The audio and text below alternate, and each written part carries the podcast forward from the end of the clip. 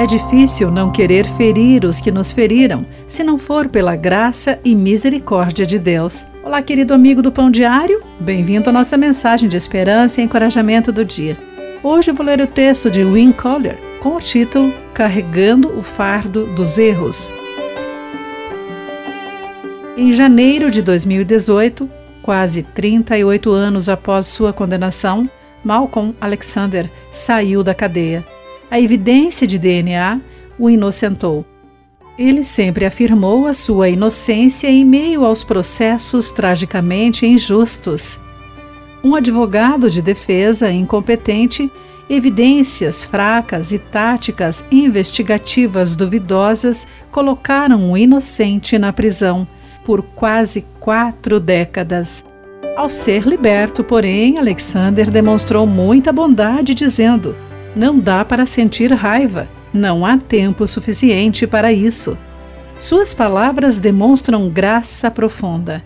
Se a injustiça nos privasse de 38 anos de nossa vida e destruísse nossa reputação, ficaríamos furiosos. Embora Alexander tenha passado anos dolorosos, carregando o fardo de erros não cometidos. Ele não foi destruído pelo mal.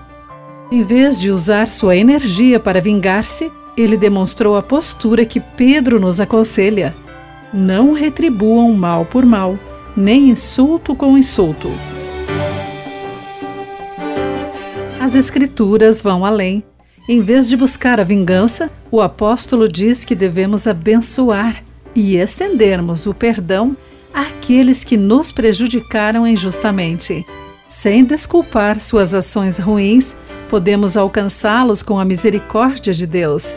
Na cruz, Jesus levou o fardo dos nossos erros, à vista disso que possamos receber a graça e estendê-la aos outros, mesmo aos que nos prejudicaram. Querido amigo, sem desculpar suas atitudes ofensivas, como você pode demonstrar misericórdia aos que o prejudicaram? O que significa abençoá-los? Pense sobre isso. Eu sou Clarice Fogaça e você acabou de ouvir a mensagem Pão Diário.